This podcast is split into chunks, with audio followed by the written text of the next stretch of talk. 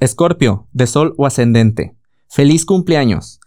Tu luna nueva, tu luna nueva se da con Venus en Libra, que es tu zona de finales. También es la zona del karma, también es la zona del inconsciente, de todo lo que está pasando y no nos estamos dando cuenta. Y aquí marca el inicio de un cierre. Y vaya, es un cierre pues para que se inicie algo nuevo.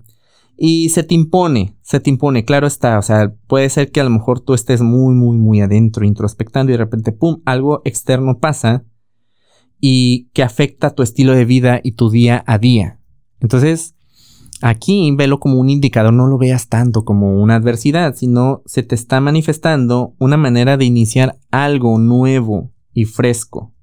Esto puede suceder con socio o con pareja y la conversación se va a dar con el tema principal de hacer cambios.